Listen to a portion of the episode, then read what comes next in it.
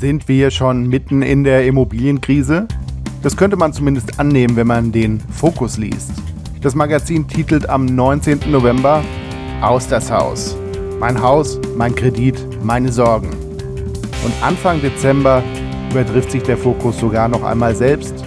Er titelt in wörtlicher Rede So ein Absturz habe ich bei Immobilien noch nie erlebt. Mein Thema heute Faktencheck Immobilienpreise. Was ist dran an der großen Krise?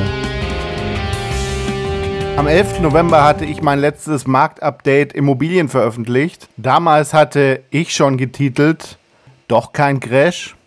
Jetzt überlegen wir uns mal, dass der besagte Fokus aus das Haus am 19.11. an die Ladentheke kam. Und schauen uns mal an, was ist denn auf den Märkten seither passiert. Um die Immobilienpreise und den Immobilienmarkt beurteilen zu können, schauen wir auf zwei Kennzahlen. Wir schauen auf die Kennzahl Inflation und wir schauen auf die Kennzahl Konjunktur. Wir schauen gerade besonders auf die Kennzahl Inflation, weil die Zentralbanken der Inflation durch Zinserhöhungen entgegenwirken. Höhere Zinsen bedeuten höhere Finanzierungskosten für Immobilienkäufer und insofern fallende Nachfrage. Fallende Nachfrage führt im Regelfall über längere Zeit zu fallenden Preisen. Die Nachfrage kann aber nicht nur bei steigenden Finanzierungskosten fallen, sie kann auch fallen, wenn Käufer einfach nicht kaufen, weil sie zum Beispiel schlechte Laune haben. Schlechte Laune bei Immobilienkäufern bedeutet Zukunftsangst, Unsicherheit und Verdruss. Der Ökonom hat auch dafür eine Kennzahl und die Kennzahl nennt sich Konjunktur. Konjunktur, wenn man es mal überspitzen will, bedeutet einen sicheren Arbeitsplatz, eine rosige Zukunftsaussicht und eine Lust zum Konsumieren. Das konnten wir in den letzten zehn Jahren gut sehen. Wir haben eine schöne Konjunkturentwicklung gehabt, haben auf der anderen Seite niedrige Zinsen gehabt und die Käufer kauften. Und die Preise stiegen. So, und im Moment ist die Stimmung tatsächlich schlecht. Aber ist die Stimmung auch aus das Haus schlecht? Am 15.11., also bevor der Fokus seine Aus das Haus Story veröffentlicht hat, hat der ZEW seinen Konjunkturerwartungsindex veröffentlicht. Der letzte Wert war minus 59 prognostiziert. Für den 15.11. war ein Wert von minus 54 und die Konjunkturerwartungen lagen zum Schluss bei minus 36. Die ZEW-Konjunkturerwartungen sind somit deutlich besser ausgefallen, als das die Experten im Vorfeld prognostiziert hatten. Liest man dann mal rein in den ZEW-Finanzmarktreport vom Dezember, heißt es also, die Einschätzung der konjunkturellen Lage für Deutschland verbessert sich ebenfalls. Die Befragten, das sind 350 Finanzexperten aus Banken, Versicherungen und so weiter, sehen zwar weiterhin eine Verschlechterung der wirtschaftlichen Lage, allerdings nicht mehr im gleichen Ausmaß wie im Monat zuvor. Diese Verbesserung des Ausblicks dürfte vor allem mit der Erwartung auf einen baldigen Rückgang der Inflationsraten zusammenhängen. Zitat Ende. Auch wenn man sich mal anguckt, was der Finanzmarkt gemacht hat, so seit Anfang Oktober, dann sieht man, dass der DAX, der deutsche Aktienindex, zum Beispiel von roundabout 12.000 auf jetzt 14.500 Punkten gestiegen ist. Und Aktien nehmen ja häufig eine konjunkturelle Entwicklung vorweg. Am 21. November gab es die Produzentenpreise und auch die sind weniger stark angestiegen als erwartet beziehungsweise die haben sogar nachgegeben, 4,2 Prozent. Da bin ich dann auch mal aufmerksam geworden und habe mir gedacht, na, was ist denn da los? Nachdem die Produzentenpreise ein vorlaufender Indikator der Inflationsentwicklung sind und wenn die um 4,2 Prozent nachgeben, das schreibt zumindest FUW, dann sehen Ökonomen ein Anzeichen für ein Ende der Inflation. Zitat Ende. Ja, übrigens, die Quellen, das sind heute einige mehr. Die gibt es wie immer auf meiner Website mietercoach.de, beziehungsweise gibt es unter den jeweiligen Beiträgen, Podcast, YouTube-Video, wo auch immer Sie das hier sehen, einen Link und da gelangen Sie dann zu einem Beitrag auf meinem Blog mit allen Quellen. Und dann kam am 29. November die in Anführungszeichen erlösende Nachricht, dass die Inflation jetzt nur noch nur noch 10% betrage. Immerhin, Volkswirte hatten 10,3% prognostiziert und der letzte gemessene Wert war 10,4%. Das bedeutet, die Inflation ist auf Jahresbasis im November weniger stark gestiegen als im Oktober. Bei 10% Inflation war die Zeit schon am Feiern. Das Magazin zitiert einen Experten. Mit Glück haben wir den Inflationsgipfel hinter uns. Das Handelsblatt sieht es etwas anders. Bei 10% bremst die Europäische Zentralbank schon einmal die Hoffnung, dass der Höhepunkt überschritten ist. Im Beitrag wird EZB-Chefin Christine Lagarde erwähnt. Der Gipfel der Teuerung sei noch nicht erreicht. Zitat, das würde mich überraschen, so die Präsidentin. Nun ja, jetzt wäre es bei Christine Lagarde nicht das erste Mal, dass sie irgendetwas überrascht. Die Inflation hat sie ja wohl auch relativ kalt erwischt. Dennoch zeigt sich das Big Picture im Moment so, als würde es doch nicht unbedingt so schlimm kommen. Da kann der Schein natürlich trügen. Das meint auch Professor Bernd Rürup, Chefökonom vom Handelsblatt, in seinem Podcast Economic Challenges. Das war die Nummer 164. Auf die Frage, wie stark wird denn jetzt die Rezession? Und die Indikatoren seien durchaus widersprüchlich. Ein Indikatorenmix, sagt Rürup, der kein Bild ergibt. Die Helabar schreibt in ihrem neuesten Research Märkte und Trend 2023 zwar bremse der Zinsschock den Wohnungsmarkt und die Erschwinglichkeit von Wohnimmobilien habe sich weiter verschlechtert, aber nicht nur die Nachfrage geht zurück, sondern auch das Angebot geht zurück, weil steigende Baupreise, Materialengpässe und der Fachkräftemangel die Bautätigkeit bremst. Und wenn die Nachfrage zurückgeht, aber das Angebot gleichzeitig auch zurückgeht, dann sind, Zitat, die Auswirkungen auf die Preise überschaubar. Und dann habe ich noch einen O-Ton gefunden vom Professor Dr. Michael Vogtländer. Er sagt in seinem Podcast 1a Lage, der Preisrückgang werde aus seiner Sicht moderat bleiben und die Krise würde herbeigeschrieben. Es werde eine Grundstimmung der Immobilienkrise verbreitet. Als Fokusleser wäre mir das fast nicht aufgefallen. Jetzt muss man sagen, dass der Vogtländer auch schon mal daneben gelegen hat. Durchaus ja. Allerdings möchte ich ihm hier beipflichten. Also es gibt schon Indizien, dass der ein oder andere Journalist mit einer gewissen Lust die Krise herbeischreibt. Mich unterhält es recht gut, aber ich überlege mir halt immer, was ist denn, wenn das jetzt meine Mutter lesen würde? Gut, bei meiner Mutter ist es nicht so schlimm, die würde mich wahrscheinlich fragen, aber bei einer Mutter, deren Sohn kein Immobilienmakler ist, was würde die sich denken? Was denkt die sich, wenn sie den Fokus aufschlägt? Dann schläft sie nachts schlecht und hat Angst. Oh je, mein Jung, das Häuschen ist bald nichts mehr wert sagt sie dann zu ihrem Sohn, der kein Immobilienmakler ist. Und dann guckt sie auf die Website des Fokus am 1.12. Und dann steht da fett in der Überschrift, Vermittlungsvolumen bricht ein. In Anführungszeichen, so einen Absturz habe ich bei Immobilien noch nie erlebt. Und dann steht da, ein Ende des Preisverfalls ist derzeit nicht in Sicht. Im Gegenteil, die Immobilienpreise in Deutschland kennen seit dem Sommer nur eine Richtung. Sie fallen in fast allen Regionen und über alle Immobilienarten hinweg. Und dann steht da klein die Quelle. Immerhin verlinkt. In blau. Das ist der sogenannte VDP-Index, der Index der Pfandbriefbanken. Und dann klickt man da mal drauf. Und dann geht man auf Seite 2. Und dann steht da Gesamtmarkt plus 4,7 Prozent. Und dann steht da, Zitat, Trotz der noch überraschend robusten konjunkturellen Lage im dritten Quartal mit einem leicht steigenden Bruttoinlandsprodukt beeinflussen vor allem Belastungsfaktor wie der Angriffskrieg auf die Ukraine, der Klimawandel und die aktuell hohe Inflation das Weltgeschehen. Zitat Ende. Also verglichen mit dem Vorjahreswert sind wir immer noch 4,7 Prozent im Plus. Nur gegen dem letzten Vorquartal ist der Markt laut VDP-Index um 1% abgerutscht. Wenn Sie das hören, dann klicken Sie da wirklich mal drauf, schauen sich mal den Bericht an und dann gehen Sie mal auf Seite 3. Auf Seite 3 sehen Sie eine Fieberkurve, die mehr oder weniger schnurstracks nach oben geht und oben drüber steht, jahrelanger Aufschwung am deutschen Immobilienmarkt endet. Und da haben Sie so einen kleinen Knick, so einen ganz kleinen, oben rechts am rechten Rand des Graphen. Und unten drunter in runden Kreisen steht, Gesamt plus 4,7 Prozent, das hat man gerade. Wohnen plus 6,1 Prozent.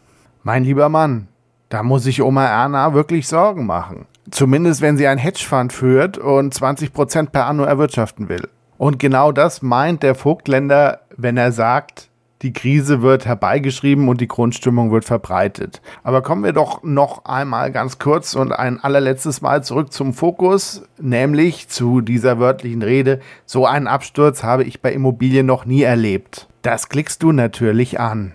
Und wenn du dann weiter im Text liest, dann siehst du, dass dieses Zitat von einem Immobilienfinanzierer kommt, der aufgrund des der abnehmenden Nachfrage und der abnehmenden Volumina im Markt natürlich weniger Vermittlungsvolumen bei Finanzierungen hatte. Dann lassen Sie uns doch zusammen mal ein kurzes Zwischenfazit ziehen. Was heißt denn die aktuelle Lage? Was bedeutet die aktuelle Lage für Käufer und Verkäufer? Natürlich war das kein gutes Jahr für Immobilien. Letztes Jahr um diese Zeit haben sich die Interessenten noch gegenseitig überboten, wenn mal eine Immobilie, ein Haus oder eine Eigentumswohnung auf den Markt kam. Der starke Zinsanstieg hat viele potenzielle Käufer erstmal aus dem Markt genommen. Wenn man sich die Zinsentwicklung vom Baufinanzierer Dr. Klein allerdings mal anschaut, dann kann man erkennen, dass die Höchststände dieses Jahr, die Höchststände der Zinsen dieses Jahr auch schon hinter uns liegen und dass der Trend wieder abnimmt. Bei der Sollzinsbindung für die zehnjährigen Bauviehzinsen haben wir in der Spitze 3,79 Prozent gesehen. Das war am 25. Oktober. Am 2. Dezember sind wir noch bei 3,35 Prozent. Den Link zur Zinskurve von Dr. Klein lege ich Ihnen natürlich auch wieder in die Quellen. Als Verkäufer oder Eigentümer, also wenn Sie im Moment eher mit dem Gedanken spielen, ein Objekt zu verkaufen, als ein weiteres zu kaufen, ist natürlich die Frage, ob Sie so wenig Zeit haben, dass Sie jetzt in die Unruhe des Marktes herein Ihr Objekt platzieren wollen oder müssen. Andererseits, das hatte ich ja auch schon häufiger mal gesagt, ist es natürlich nicht ausgeschlossen, dass der Markt tatsächlich abkippt, auch wenn wir dafür aktuell noch keine Anzeichen haben. Und dass es da natürlich sinnvoll sein kann, entweder den noch vorhandenen Gewinn zu realisieren oder gegebenenfalls auch einen Verlust zu realisieren, wenn sie bei höheren Zinsen in den Verlust prolongieren.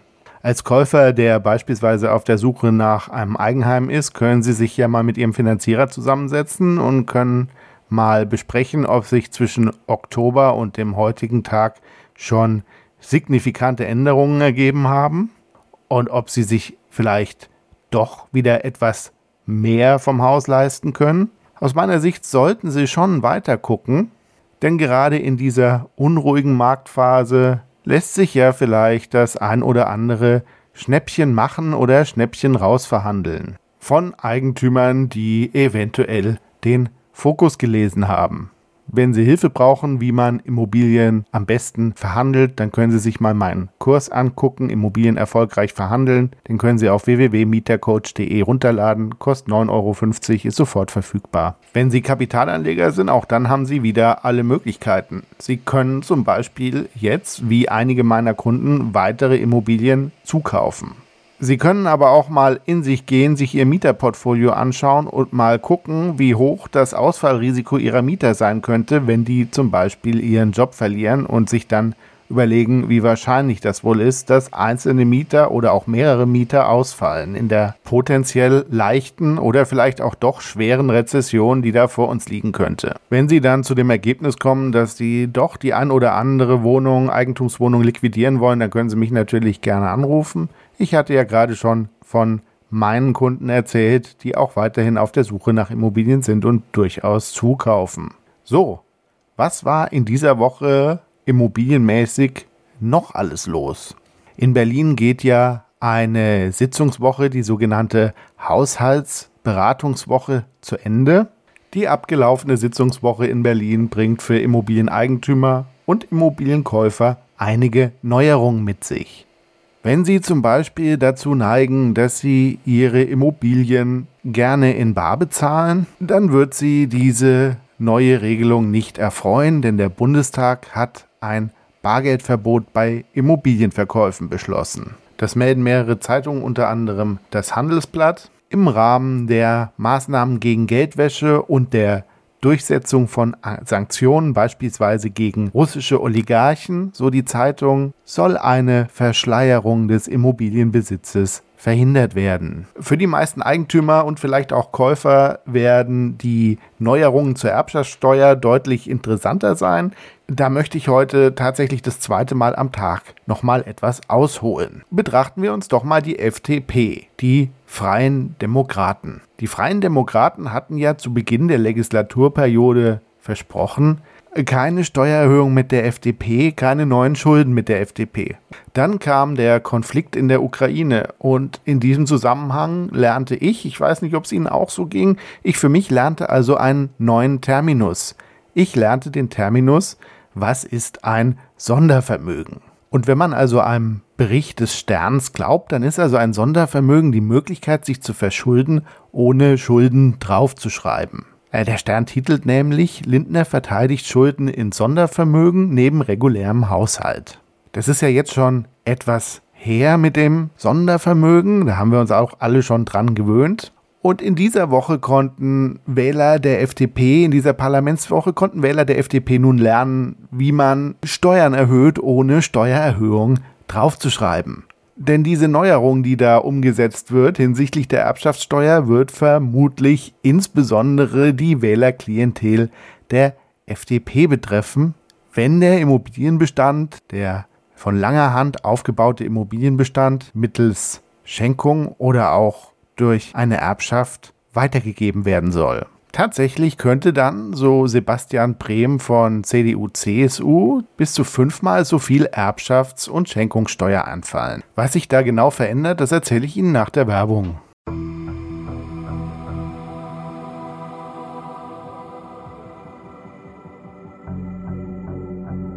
Haben Sie sich schon immer einen Whirlpool oder eine Sauna gewünscht? Denken Sie gerade daran, Ihr Bad zu sanieren, so wie ich. Ich komme nämlich nach einem Wasserschaden leider nicht mehr drum rum. Bei meinem Partner Home Deluxe erhalten Sie stylische Produkte rund ums Haus. Ich muss Ihnen sagen, ich habe mich persönlich in die Whirlpool-Wanne Laguna verliebt. Und ich lege Ihnen einen Link unter den Beitrag, da kommen Sie direkt zu dem Produkt. Schauen Sie sich mal dieses Bild an, da werden Sie mich verstehen. Die Wanne, die hat eine schicke Beleuchtung und strahlt edel in Azurblau bei Nacht. Da wird das spätabendliche Bad zum Kurzurlaub. Schauen Sie sich doch mal die Wanne an oder stöbern Sie einfach auf der Seite. Vielleicht ist ja auch für Sie das Passende dabei, um Ihr Zuhause noch ein bisschen besonderer zu machen. Wenn Immobilien also ab dem 01.01.2023 vererbt werden, dann wird es wohl im Regelfall für die Erben deutlich teurer werden. Wenn kein Vergleichswertverfahren für die Bewertung zugrunde gelegt werden kann, dann greifen die sogenannten Wertzahlen, die im Jahressteuergesetz 2023 durch das Finanzministerium festgelegt werden. Das heißt also, der Immobiliensachwert wird abhängig von der Lage mit 1,3 oder 1,4 multipliziert. Bisher war der Faktor 1,0. So schreibt zumindest mein heutiges Lieblingsmagazin Focus.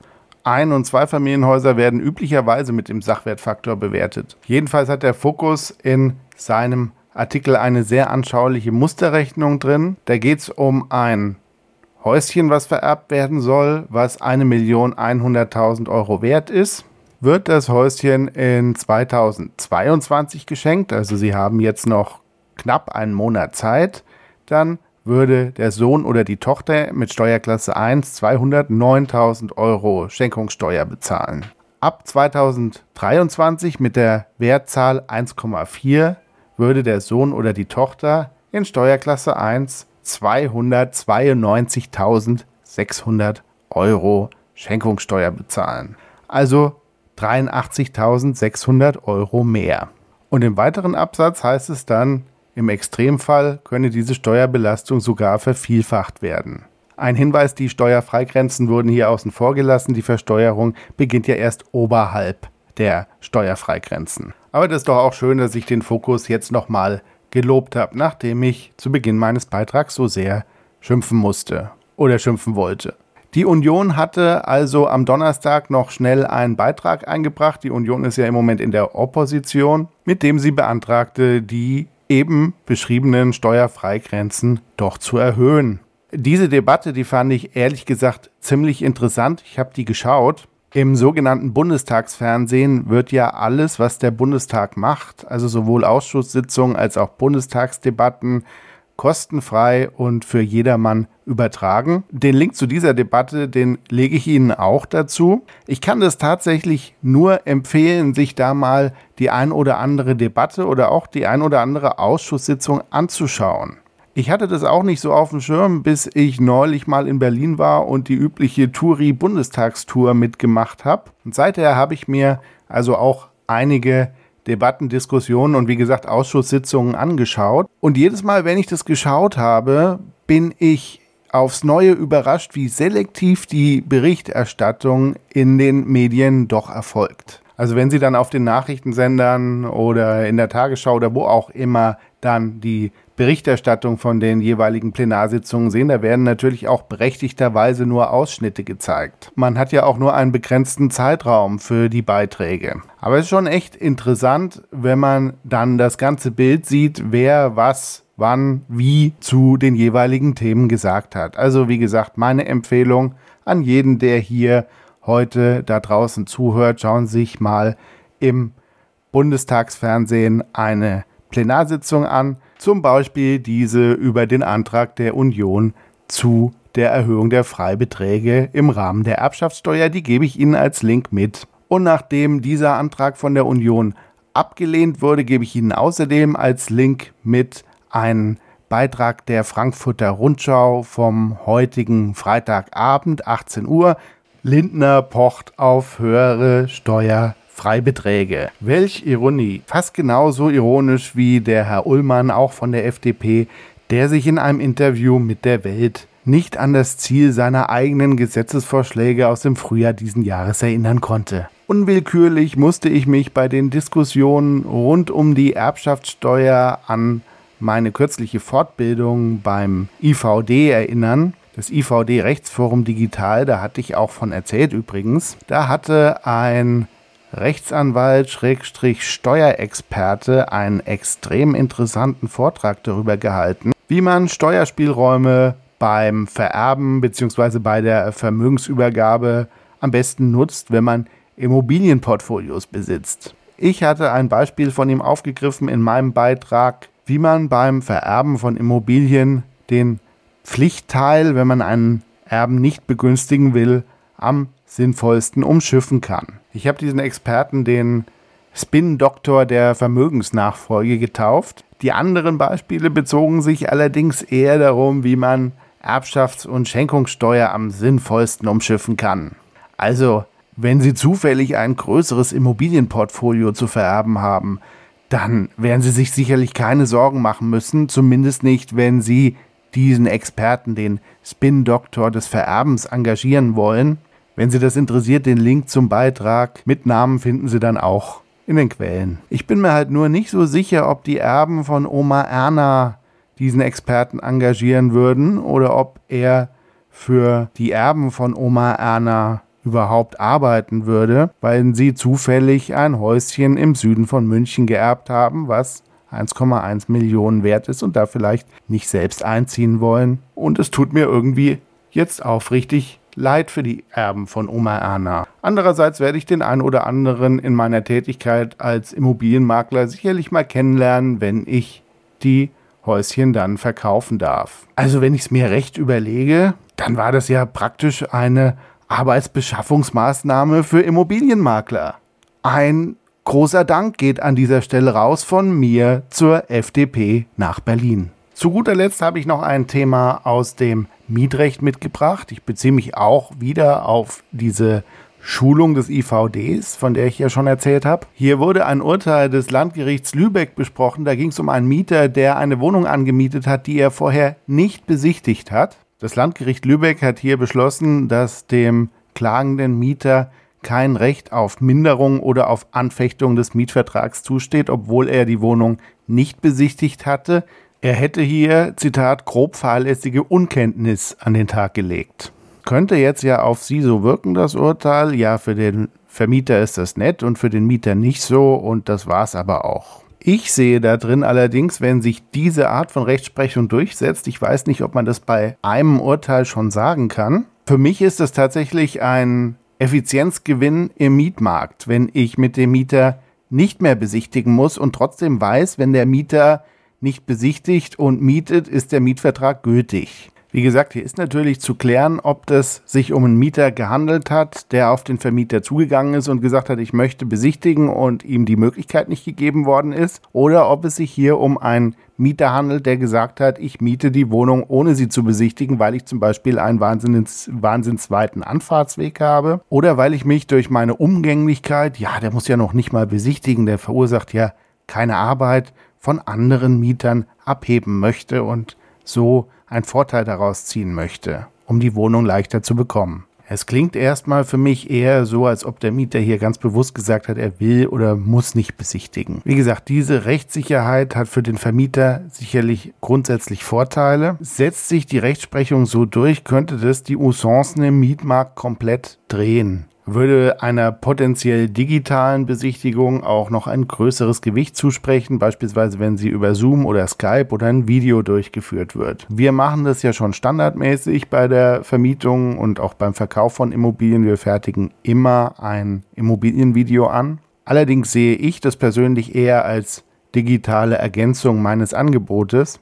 Das hilft mir schneller, den passenden Mieter oder den passenden Käufer zu finden, weil ich sehr viel schneller die Mieter und potenziellen Käufer verliere, die das Objekt ohnehin nicht mieten oder kaufen würden. Die steigen dann nicht nach der ersten Besichtigung aus, sondern vielleicht schon nach Begutachtung des Videos. Das spart Zeit, das spart Ressourcen und führt so zu einem besseren Ergebnis auf beiden Seiten. Zu dem Urteil habe ich auch, Sie werden sich's gedacht haben, schon einen Beitrag auf mietercoach.de geschrieben und auch den werde ich Ihnen wieder verlinken. Und jetzt sind wir fast schon am Ende des Updates Immobilien. Ich hoffe, Sie fühlen sich noch gut und vor allem gut im Bilde. Der Immobilienmarkt bleibt spannend. Ich bleibe für Sie dran. Abonnieren Sie gerne meinen Podcast und schauen Sie auch mal auf mietercoach.de vorbei. Und wenn Sie aus der Metropolregion Rhein-Main kommen und sich gerade überlegen, Ihr Häuschen oder Ihre Wohnung zu verkaufen, oder wenn Sie als Immobilieninvestor oder Bauträger weitere Immobilien suchen, dann rufen Sie mich doch einfach mal an. Bis bald, alles Gute.